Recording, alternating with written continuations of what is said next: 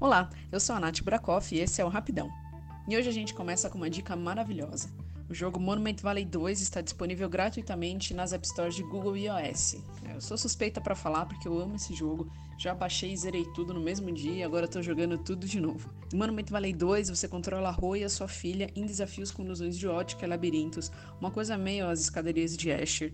E além disso, o game tem sons interativos lindos que dão um toque todo especial aos desafios. O jogo foi premiado em diversos eventos, como o The Game Awards, como o melhor jogo para celulares de 2017.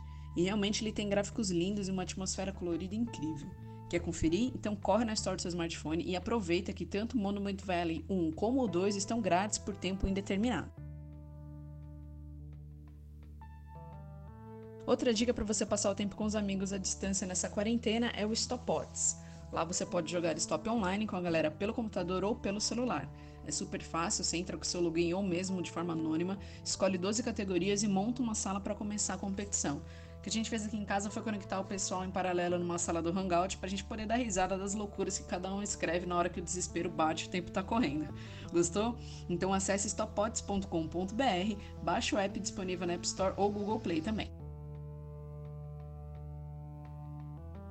E por último, mas não menos importante, a minha dica de leitura é o quadrinho V de Vingança. A HQ escrita por Alan Moore e ilustrada por David Lloyd e se passa no futuro distópico e pós-apocalíptico ambientada no Reino Unido. Tudo começa com um cenário pós-guerra nuclear, no qual o totalitarismo toma o poder e um regime fascista controla a mídia, a polícia e a liberdade do povo. Então, o anarquista V surge como um anti-herói e elabora uma conspiração para derrubar o Estado.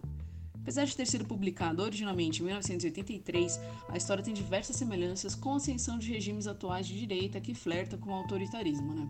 No Brasil, V de Vingança sai pela Panini e pode ser encontrado em diversos e-commerces.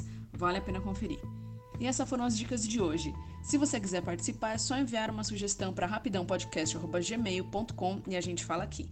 Amanhã tem muito mais. Beijão e até lá!